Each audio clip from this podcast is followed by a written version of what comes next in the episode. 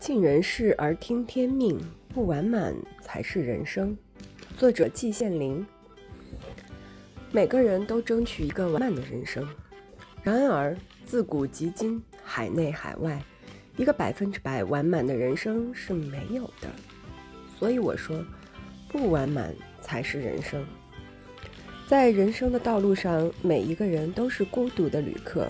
对于人类的前途，我始终是一个乐观主义者。我相信，不管还要经过多少艰难曲折，不管还要经历多少时间，人类总会越变越好。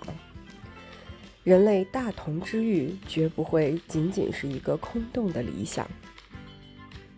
但是，想要达到这个目的，必须经过无数代人的共同努力，有如接力赛。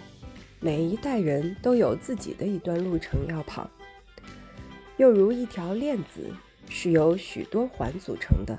每一环从本身来看，只不过是微不足道的一点东西，但是没有这一点东西，链子就组不成。在人类社会发展的长河中，我们每一代人都有自己的任务，而且是绝非可有可无的。如果说人生有意义与价值的话，其意义与价值就在这里。人活得太久了，对人生的种种相、众生的种种相，看得透透彻彻，反而鼓舞时少，叹息时多，远不如早一点离开人世这个是非之地，落一个耳根清净。根据我个人的观察。对世界上绝大多数人来说，人生一无意义，二无价值。我在这里发现了一条定理：年龄大小与处境坎坷，同对世态炎凉的感受成正比。年龄越大，处境越坎坷，则对世态炎凉感受越深刻；反之，年龄越小，处境越顺利，则感受越肤浅。任何一个人，包括我自己在内，以及任何一个生物，从本能上来看，总是趋吉避凶的。因此，我没怪罪任何人，包括打过我的人。我没有对任何人打击报复，并不是由于我度量特别大，能容天下难容之事，而是由于我洞明世事，又反求诸公。假如我处在别人的地位上，我的行动不见得会比别人好。走运有大小之别，倒霉也有大小之别，而二者往往是相通的。走的运越大，则倒的霉也越惨，二者之间成正比。我认为，能为国家、为人民、为他人着想而遏制自己的本性的，就是有道德的人。能够百分之六十为他人着想，百分之四十为自己着想，他就是一个及格的好人。为他人着想的百分比越高越好，道德水平越高。百分之百，所谓毫不利己、专门利人的人是绝无仅有。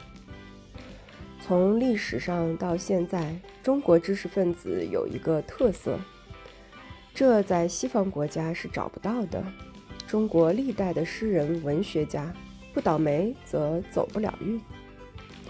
对待一切善良的人，不管是家属还是朋友，都应该有一个两字真言：一曰真，二曰忍。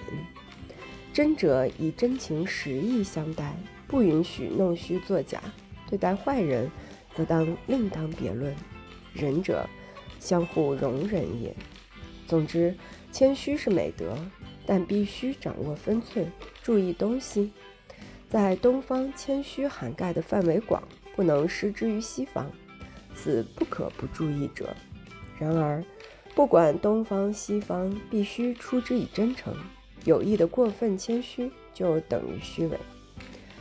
把成功的三个条件拿来分析一下，天资是由天来决定的，我们无能为力。只有勤奋一项，完全是我们自己决定的。我们必须在这一项上狠下功夫。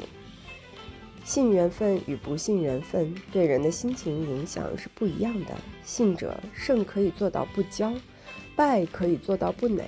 绝不至于胜则忘乎所以，败则怨天尤人。